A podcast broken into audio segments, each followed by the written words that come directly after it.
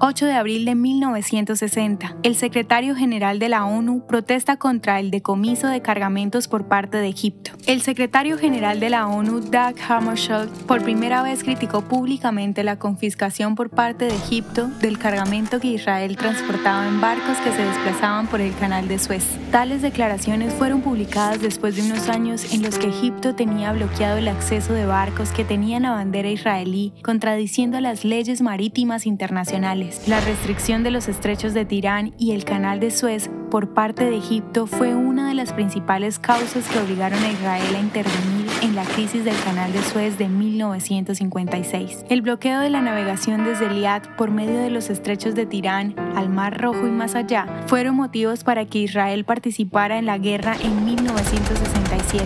Finalmente, el incidente de 1960 dejó un precedente para que la comunidad internacional protegiera la navegación libre por medio del Canal de Suez y el Mar ¿Te gustaría recibir estos audios en tu WhatsApp?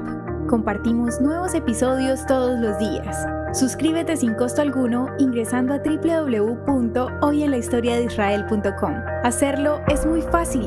También puedes encontrarnos como arroba hoy en la historia de Israel en Instagram, Facebook, Spotify y otras plataformas digitales. Comparte este audio para que otros conozcan más acerca de Israel. Este proyecto es realizado por Philos Project. El contenido original de hoy en la historia de Israel fue provisto por el Centro para la Educación sobre Israel.